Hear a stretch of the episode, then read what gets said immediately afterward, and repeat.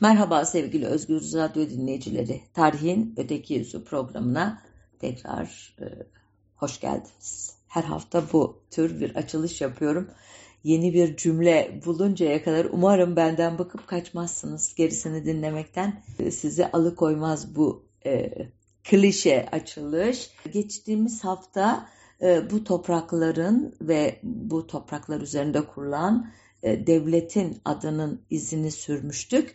Bu haftada e, konuya bir anlamda devam etmek e, doğru olur diye düşündüm. E, bu topraklarda yaşayanlara Türk denmesinin hikayesinin bir veçesine bakacağız.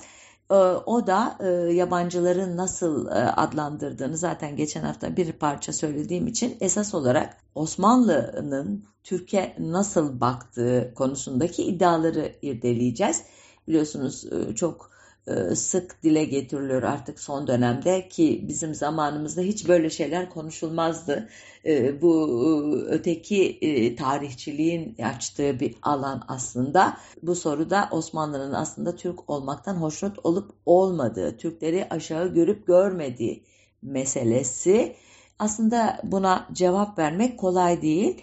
Çünkü Osmanlı'nın Türklüğe bakışı tek tip değil e, idi. Kaynaklarda Türk sözcüğü bazen olumlu, bazen olumsuz, bazen nötr bir terim olarak karşımıza çıkıyor.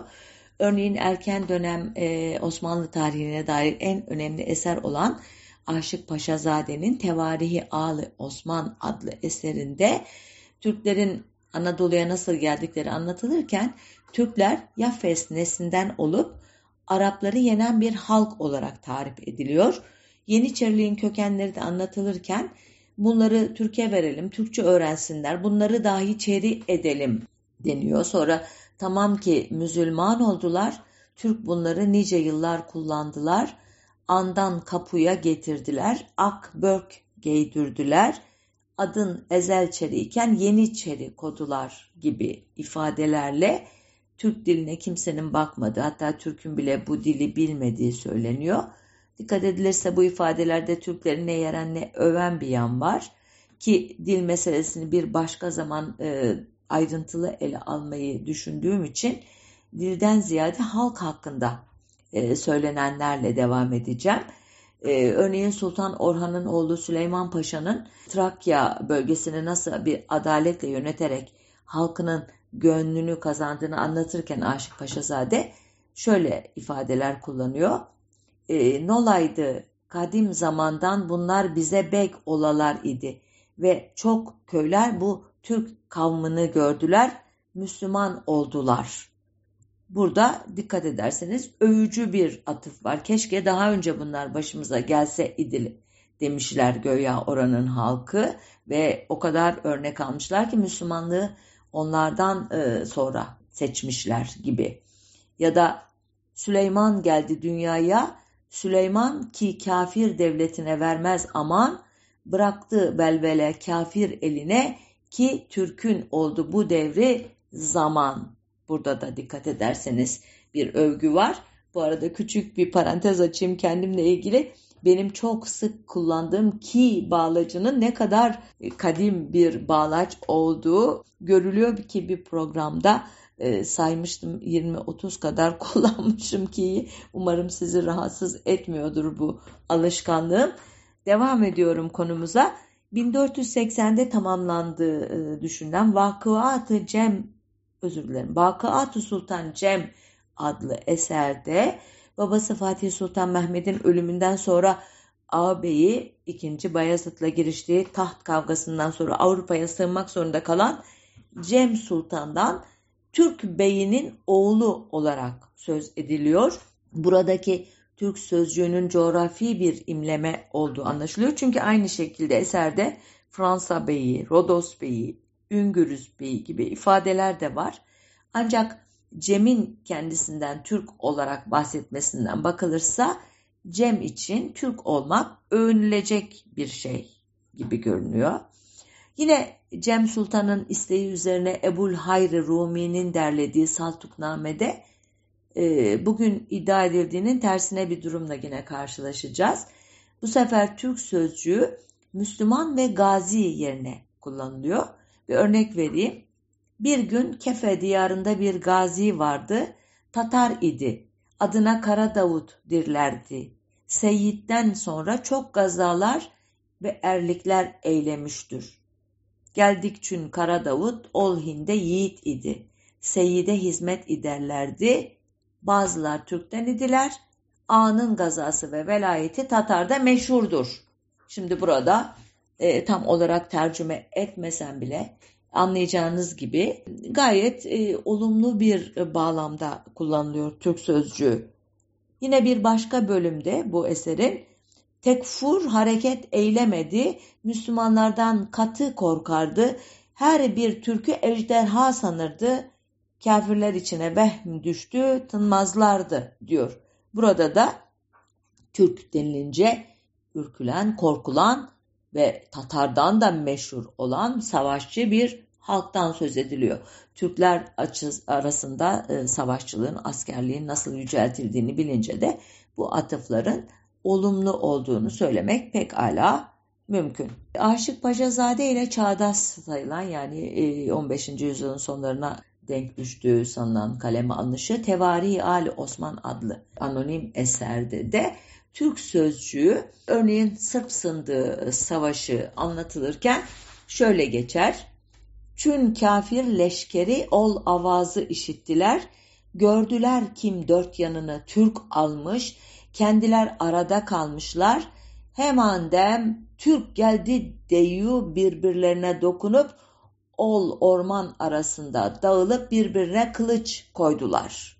Yine burada da e, savaşçı bir halktan ürkülen adı duyulduğu zaman bir e, panik e, havası yaratan e, bir e, toplumdan söz ediliyor. Yine aynı eserde 2. Murat ile daha önce Düzmece Mustafa arasındaki güç mücadelesinden söz edilirken ki Fetret e, devrine dair bir anlatı bu. Mustafa'nın taraftar toplama gayreti şöyle anlatılıyor. Rumelinde ne kadar Türk var ise devşürüp katına getirdi. Her birine mansıplar dildürüp dürlü dürlü vaatler ittü ya da vadeler ittü. Dikkat ederseniz Rumili yine karşımıza çıkıyor. Geçen haftanın önemli konusu, başlığı. Ama buradaki Türklerden de söz ediliyor. Bunların hepsi toplanmış. Onlara çeşitli vaatler ve e, e, neler e, rütbeler verilmiş. Ardından işte hikaye devam ediyor. Bu konuda önemli çalışmaları olan, makaleleri olan Hakan Yusuf Erdem der ki 15. E, yüzyıl şairi Neşri de Türk sözcüğünü çeşitli bağlamlarda özellikle İslamiyet öncesi ve sonrasını anlatırken kullanır. Neşri örneğin Selçuklu İmparatorluğu için saltanatı Türk Han e, derken bazıları dahi vardır ki hiç din bilmezler, Yahudileri taklit eden, taşa, ağaca, öküze, ateşe tapan Türkler vardır. Krallarına Hakan denir, ipekler giyip altın taç takarlar. Ya da Anadolu Selçuklu Sultanı Mesut bin Kılıç Arslan'dan söz ederken Neşri ve bu Eyyamı devletinde Türk İstanbul karşısında Üsküdar'a gelip Meliki Konstantiniye'den dahi cizye ve haraç aldılar der. Neşri Osmanlı Devleti'nin kurucularından söz ederken de Osman'a halkı izzet idüp avda kuşta etrakün yani Türklerin yiğidi yığılı ağının yanına cem olurlardı veya Osman karındaşlarıyla kendi boyları içinde hakim olup tamameti göçer evlü etrak yani Türkler anın mahkumu odlu der ki Hakan Erdem diyor ki şurasını not etmeliyiz ki Neşri ne Osmanlıların pagan oluşundan ne de göçebeliğinden utanır. Neşri Aydın oğullarından, Karaman oğullarından veya Türkistan'ın eski tarihinden bahsederken de Türk der ama bunu ne olumlu ne olumsuz vurguyla yapar.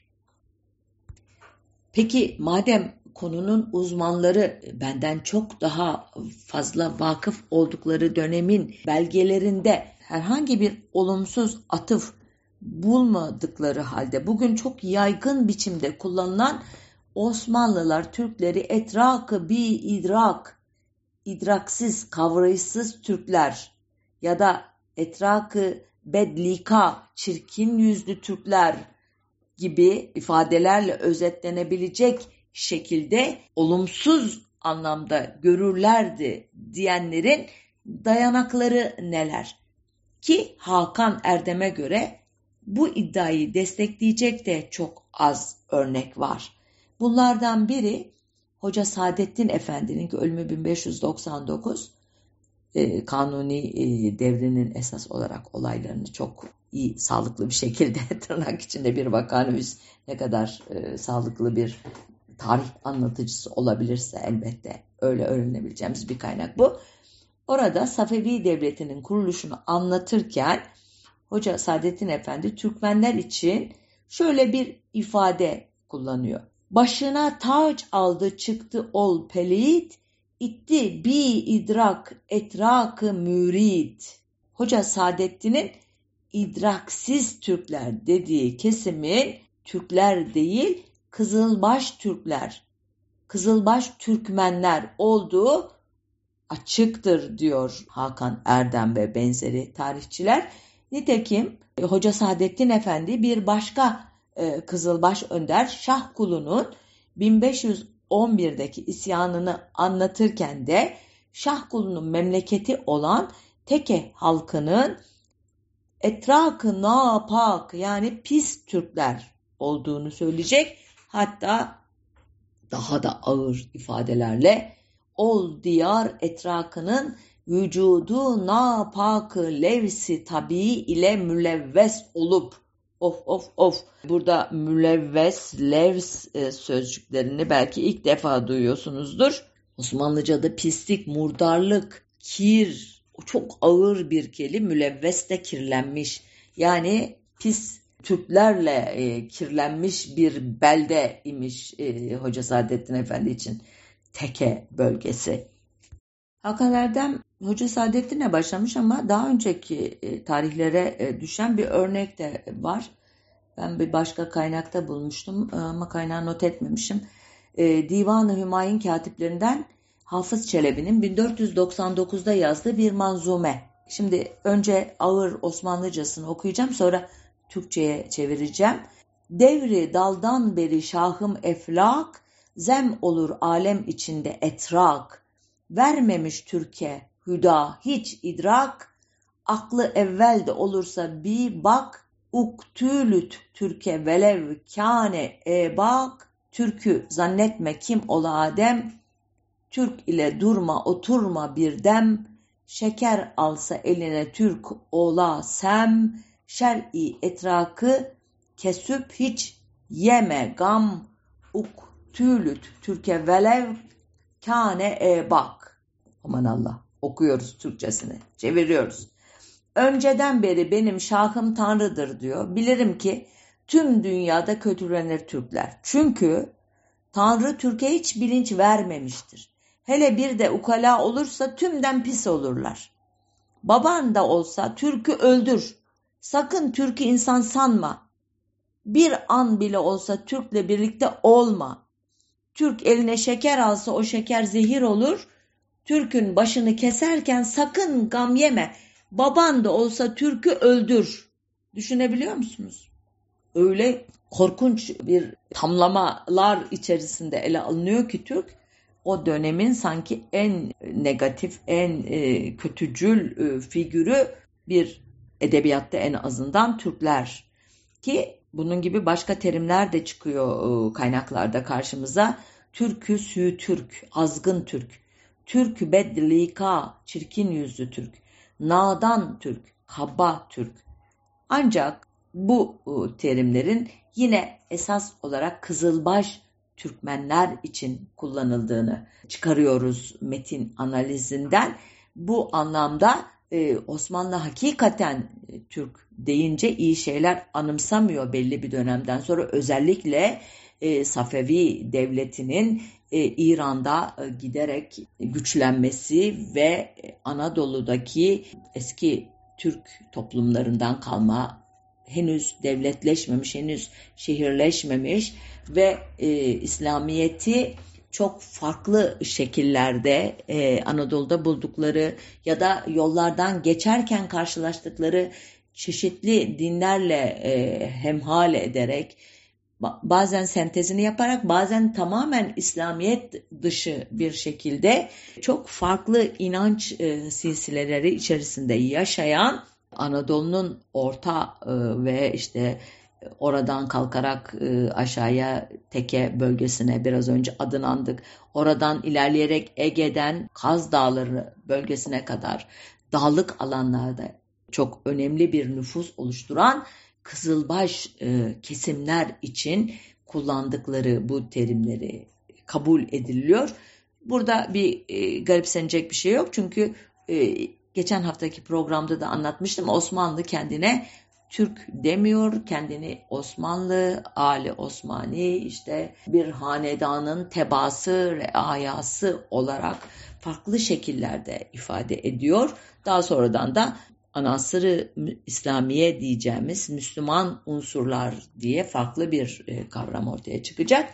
Ki Aşık Paşazade'nin e, şu dizeleri de bir başka gerçeğe ışık tutuyor. O döbirde Türk diline kimesine bakmaz idi, Türklere bergiz gönül akmaz idi, Türk dahi bilmez idi bu dilden, ince yolu ol ulu menzilleri.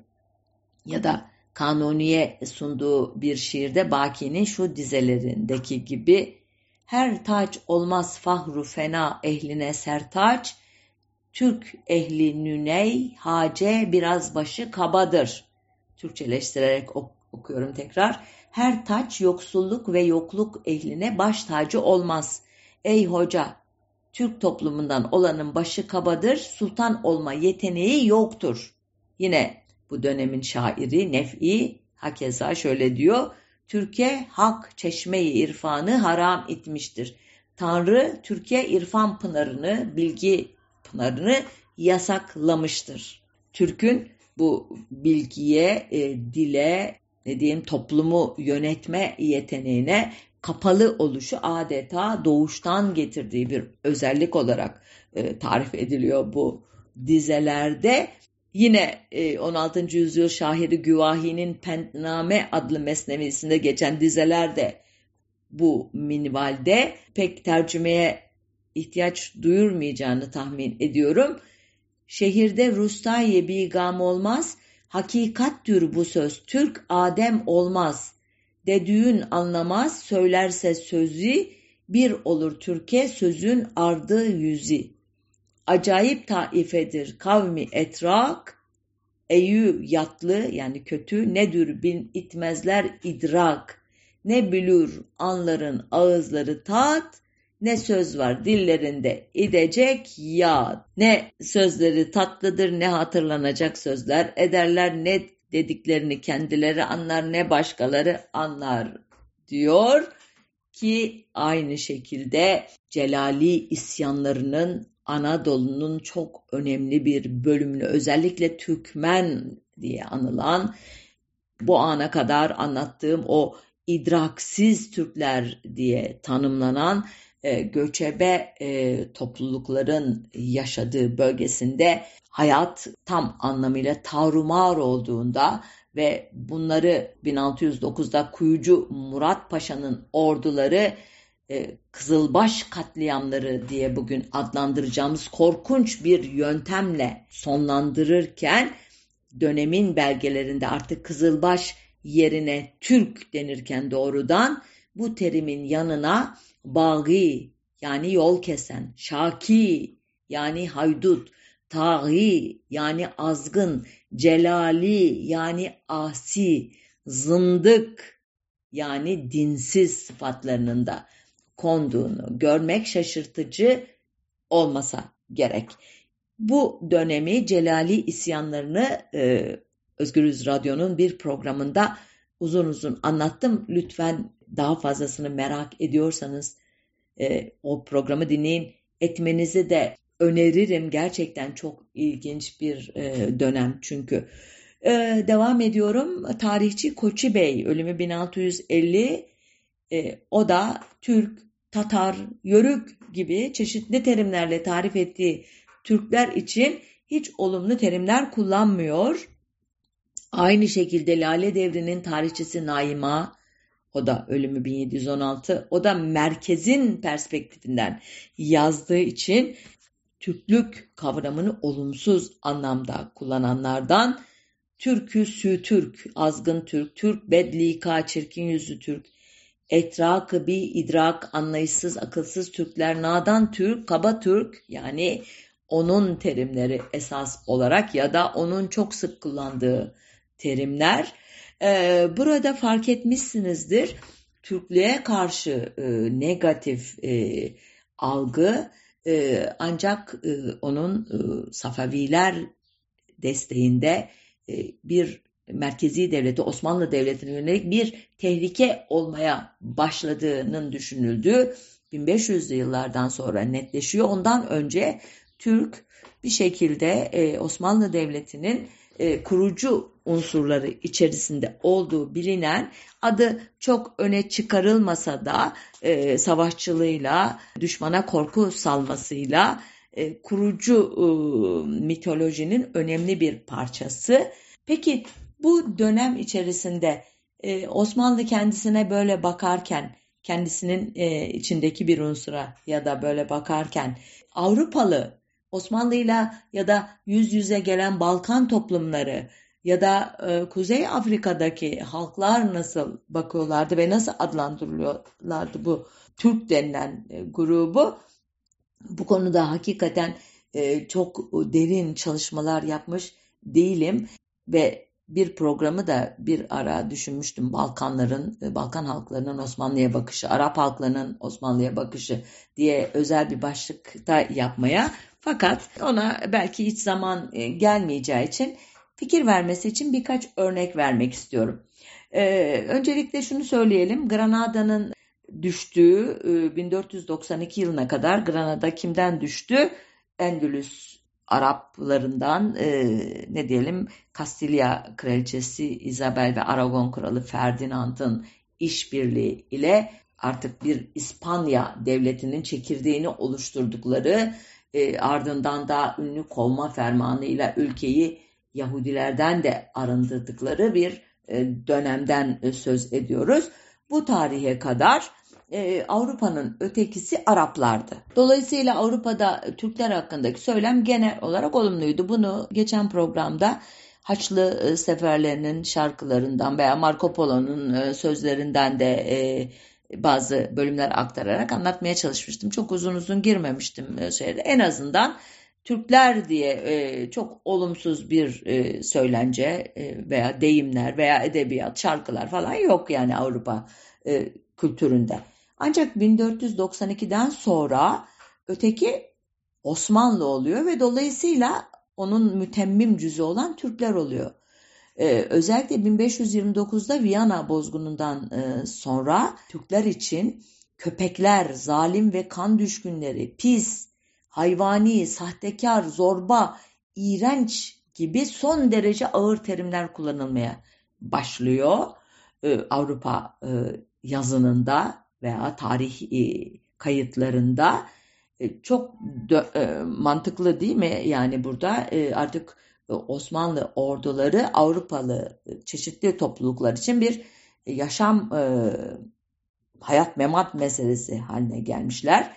Ve bir Türk korkusu, Türk saplantısı da de, diyor bazıları buna ki ben saplantı demem çünkü hakikaten e, Asya'dan önce Anadolu'ya gelip oradan Balkanlara geçip oradan da ta işte ne diyeyim İtalya yarımadasına oradan Kuzey Afrika oradan Fransa sahillerine e, çeşitli korsan e, saldırıları yoluyla taciz atışlarında tırnak içinde bulunan bir varlığın nihayet Viyana önlerine kadar gelmesi haklı bir korku doğurmuştur ki bundan dolayı ben e, haklı korkuları e, obsesyon ya da fobi diye e, mantıksız, e, temelsiz korkulardan ayırıyorum.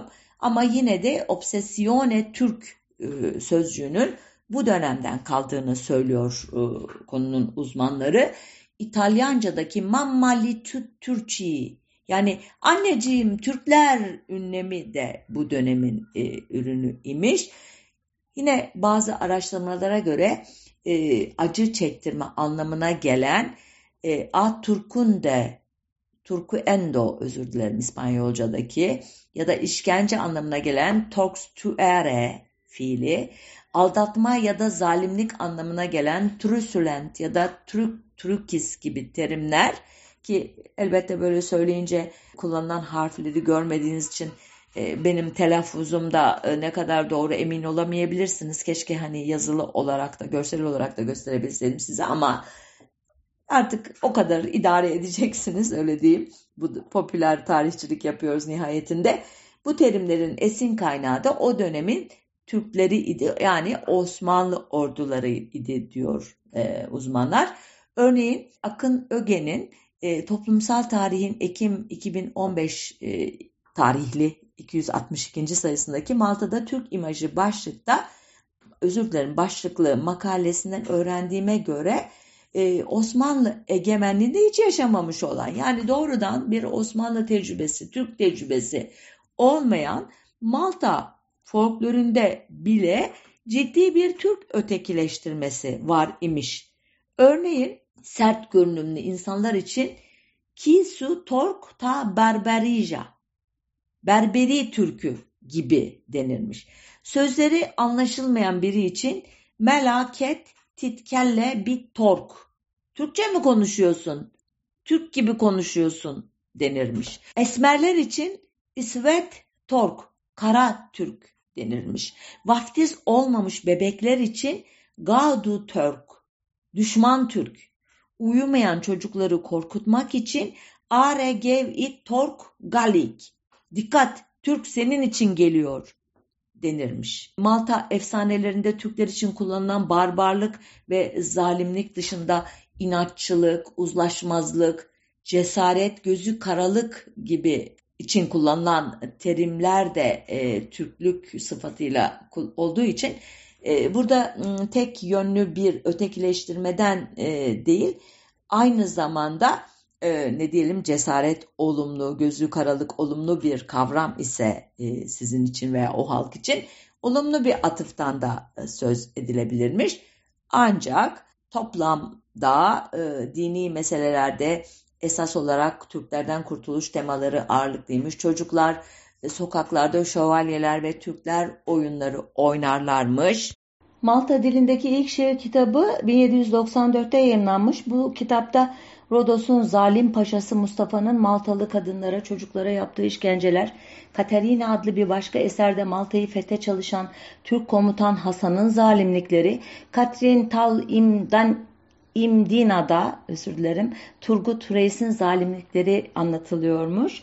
Tek olumlu örnek diyor Akın Öge, Öke babası Osmanlı gemilerine hücum eden bir korsan olan ömrünü 25 yılını Malta'da 40 yılını İstanbul'da geçirmiş. Burada Rum bir kadınla evlenmiş. Malta'da ressam Preziozi'dir ki e, ölümü 1882'de. Bu ilginç örnek e, aslında hani Malta gibi Osmanlı egemenliğini doğrudan hiç yaşamamış bir toplumun üyelerinin e, fobi derecesinde bir Türk düşmanlığı geliştirirken Preziozi gibi e, onları yakından tanıyan birinde dostluk şeklinde tezahür etmesi ilk bakışta yakın e, olmanın e, düşmanlıkları törpülediğini düşündürebilir, uzak olmanın da e, kışkırttığını fakat tam tersi örnekler de var. Osmanlı hiç e, tanımadığı e, halde e, dostane bir ilişki e, içerisine söz eden ya da tanıdığı halde çok negatif ifadelerle anlatan seyyahlar da var. Bir ara bunlara da değiniriz olmazsa. Malta'dakinden daha da negatif anlatılar Yunan, Bulgar, Macar edebiyatında da var. Özellikle Balkanlarda 1352 e, yılından itibaren doğrudan Osmanlı askeri ile yöneticisiyle onun fetih politikalarıyla, e, din değiştirme politikalarıyla e, yüzleşen Balkan halklarında özellikle devşirme sistemi etrafında gelişen bir Türk zulmü anlatısı halen bugün ders kitaplarında görülebiliyor.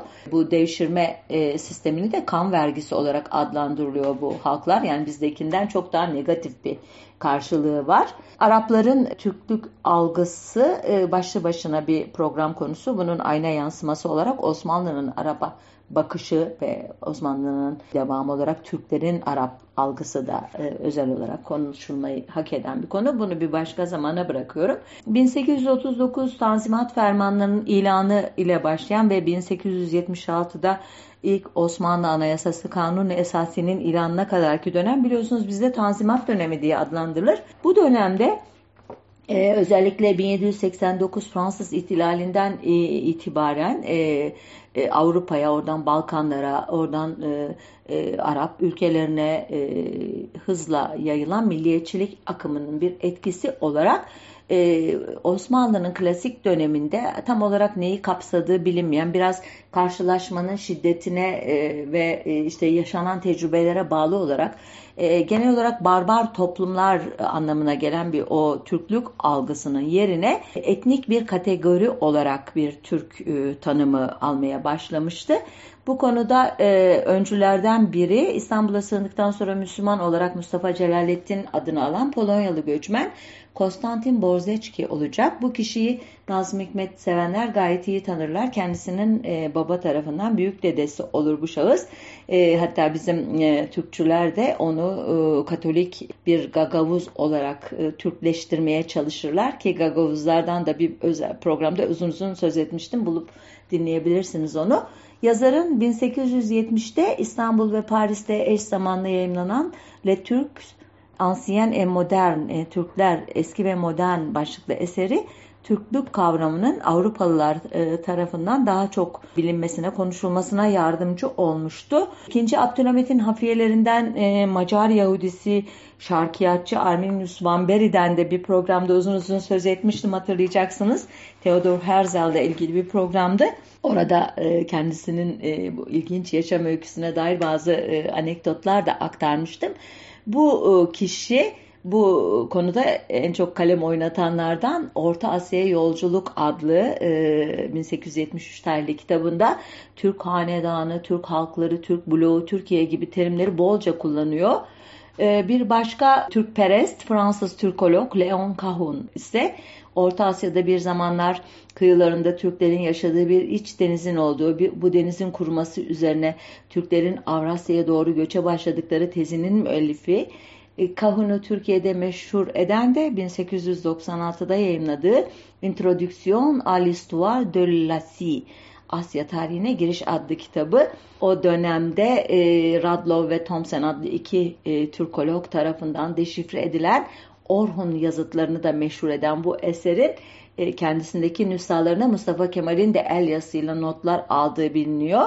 Sırada bu yazarların icat ettiği etnik Türklük kavramının Türkçülük adıyla siyasi bir projeye çevrilmesi var. Dediğim gibi 1789 Fransız ihtilalinden itibaren e, Avrupa'ya yayılan ve Osmanlı ülkesine de Balkanlardan e, ve Arap ülkelerinden giren milliyetçilik akımı önce e, Ermenileri sonra Arnavutları, Arapları etkileyecek.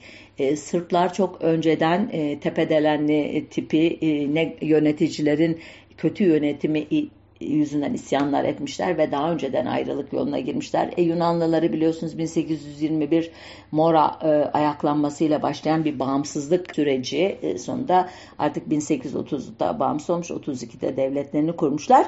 Geriye kalan e, diğer e, etnik grupları e, bir arada nasıl tutarız diye kafa yoran e, yeni kuşak elitler ki bunlara Avrupalılar Jön Türkler adını veriyor bildiğiniz üzere imparatorluğu kurtarmak için yaşama e, birbiri ardına bazı ideolojik ne diyelim projeler geçirmeye çalışıyorlar. Bunlar Batıcılık, Osmanlıcılık ve İslamcılık diye kısaltılarak hepinizin bildiği projelerdir. Bunlar başarısız olunca ve bunun e, nedenleri üzerine de fazla kafa yormadıkları için yeni bir ideolojik hamleyle e, bu işi hallederiz diyorlar ve e, bu Jön Türklerin e, iddiaçılar hem etnik hem kültürel hem siyasal anlamda Türk kimliğini öne çıkarmak şeklinde özetleyebileceğim Türkçülük akımına bel bağlıyorlar bildiğiniz üzere. Bu akımın e, ilk e, teorisyenleri ilginç bir şekilde Batı tarzı bir modernleşmenin hızlı yaşandığı Rusya'da esas olarak Rus milliyetçilerine tepki olarak e, e, kendilerini konumlamış ve Çarlık'ta barınamayarak e, Osmanlı ülkesine sığınmış olan e, Gaspralı İsmail, Hüseyinzade Ali, Ağoğlu Ahmet, Caferoğlu Ahmet, Mehmet Emin Resulzade, Zeki Velidi Togan ve e, Akçuraoğlu Yusuf gibi Rusya kökenli Tatar, Başkırt, Azerbe Azeri aydınlar. Özellikle e, Akçuraoğlu Yusuf'un zamanında e, romantik, garip, hamhayal, aşırı bulunan görüşlerini özetleyen ve daha sonra e, siyasal Türkçülüğün manifestosu sayılacak olan Üç Tarzı Siyaset kitabı 1904'te yayınlanmış örneğin. Bu eser e, İttihat Terakki'nin ideoloğu Ziya Gökalp, İttihat Terakki'nin Kültür İşleri Bakanı diyebileceğim. Özellikle Türkçe e, dilinin e, ne diyelim e, siyasal milliyetçiliğin önemli bir e, unsuru olmasının konusunda e, çalışmış olan Ömer Seyfettin, e, Mehmet Emin Yurdakul bu coşturucu e, edebiyatı e, şekillendiren, ileriki yıllarda e, Munis Tekin Alp adını alacak kadar e, Türkçülüğe bel bağlamış Yahudi Mois Cohen e, gibi e, geç dönem Osmanlı aydınları, henüz ben bunlara Türk aydınları denemeyeceğini düşünüyorum.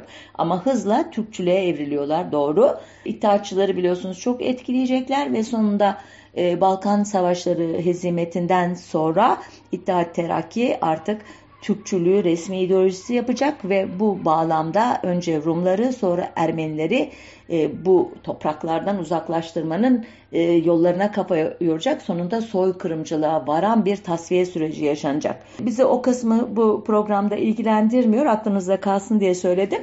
Bu kuşaktan olan Yahya Kemal'in anlattığına göre şairin 1902'de e, e, Paris'teki Sorbonne Üniversitesi'nde okurken hocalarından Albert Sorel bir dersinde öğrencilerine tarihte keşfolunmamış iki meçhul vardır. Bunlardan biri coğrafyada kutuplar, diğeri tarihte Türklerdir demiş. Bu cümle Yahya Kemal'in kendi ifadesine göre kafasında bir şimşek çaktırmış yazarı. Şöyle anlatıyor bu şimşek çakış olayını. Paris'te talebe mitinglerine gidiyordum. Balkan Harbi arifesinde bizim ekaliyetler yani azınlıklar, Rumlar, Bulgarlar büyük mitingler tertip ediyorlardı. O sırada bizim Jön Türkler de Abdülhamit'i yıkmakla meşguldüler. Yoksa Türk milletinden falan haberleri yoktu. Baktım bu Rumların, Bulgarların yıkmak istedikleri Abdülhamit değil, başka şey. Bunlar Türk milletini yıkmak istiyorlar. Demek Türk milleti diye bir şey var.'' Bu nasıl bir millettir, mazisi nedir diye merak etmeye başladım. Zaten Ulûm-i Siyasiye Mektebi'nde okuyordum, tarih okuyordum, Sorbon'u kastediyor. Türk milletinin mazisini öğrenmek için tarih kitaplarını karıştırmaya başladım. İşte bende milliyet hissi ve milliyetçilik böyle doğdu. Şimdi Yahya Kemal'in bu milliyetçilik hissini keşfetme hikayesi dönemin birçok aydınının yaşadığı sürecin tipik bir örneği. Ancak e, Türkçülük projesinin halk tarafından benimsenmesi öyle kolay olmayacak. Buna dair bir ipucu Osmanlı subayı olarak başlayıp sonra Türk subayı olarak Birinci Dünya Savaşı'nı bitiren Rahmi Apak'ın 70'lik Bir Subayın Hatıraları adlı kitabında var. E, Türk Tarih Kurumu'nun 1988 e, baskısı Birinci Dünya Savaşı yıllarını anlatıyor burada Rahmi Apak. Erzurum'da karşılaştığı ve Ermeni olduğunu düşündüğü genç bir asker ile arasında geçen konuşmayı aktarıyor. Hangi millettensin oğlum diyor askere. Osmanlıyım diyor. Ne demek Osmanlı? Türk değil misin sen diyor Rahmi Bey. Hayır ben Türk değilim Osmanlıyım diyor asker. Peki hangi dili konuşuyorsun? Ermenice mi yoksa Türkçe mi? Türkçe konuşuyorum diyor asker. E Türkçe konuşuyorsan Türksün o zaman diyor Rahmi Bey. Hayır efendim ben Türk değilim diyor asker inatla. Ülen Türksün işte ben de Türk'üm diyor Rahmi Bey. Efendim siz Türk olabilirsiniz beni ilgilendirmez ben Türk'üm Türk özür dilerim Türk değilim deyince e, asker oğlum delirdin mi padişah bile Türk diyor Rahmi Bey son kartını oynuyor. Efendim diyor asker padişahıma iftira etmeyiniz padişah Türk olamaz. Bu öyle bir direnç ki Türk sözcüğünün o hani konuşmanın başında anlattığım o etraka bir idrak, napak, bedlika, Türk, akılsız Türk, idraksiz Türk anlatısının aslında DNA'larına bir anlamda işlediğini bir Osmanlı askerinin Ermeni de olsa Ermeniyim de demediği e, dememesinin tabii ki nedenleri var. O sırada Ermenilik bilinci de aynı Türklük bilinci gibi çok çok net bir şekilde ortaya çıkmış değil siyasi anlamda ama en azından o Ermeni olduğunu Türk o Türklükten daha e, derin biliyordur. Fakat padişahıma Türk'te deyip hakaret etmeyin ifadesi bambaşka bir şey işaret ediyor. Ki e, Şevket Süreyya'nın e, Suyu Arayan Adam adlı otobiyografik eserinde de benzer bir anlatı var. 17 e, yaşında bir talebe olarak Birinci Dünya Savaşı'na katıldığı sırada Kafkas cephesinde bulunan yazar cephede Anadolu köylülerinden oluşan bir grup askerle konuşurken onlara soruyor aynı Rahmi Bey gibi bizim dinimiz nedir diyor bu sefer. Her kafadan bir ses çıkıyor. Kimi Hazreti Ali dinindeniz diyor. Kimi İmam-ı Azam dininden diyor. Bu sefer Şevket Süreyya biraz daha kolaylaştırayım diye peygamberimiz kimdir peki diyor. Yine karışık sesler çıkıyor. Enver Paşa diyen bile e, oluyor aralarında. Şevket Süreyya bir adım daha ileri gidiyor. Diyor ki hangi millete mensupsunuz diyor. Yine her kafadan bir ses çıkınca yazar işi kolaylaştırmayı deniyor. Ya biz Türk değil miyiz diyor. Askerler hep birazdan cevap veriyorlar. Estağfurullah. Yani e, sadece Ermeni asker değil, Kafkas cephesindeki pek çok asker için bile e, Türk demek adeta bir hakaret anlamını taşıdığı için estağfurullah diye e, cevaplanıyor. Şimdi Türksün denildiğinde kendilerine hakaret edildiğini düşünen bu askerleri ne mutlu Türk'üm diyene diye haykırtmak çok zaman almayacak bildiğiniz üzere bu kısa ve radikal yolun mühendisi Mustafa Kemal bu dönüşümü 3 aşamada sağladı.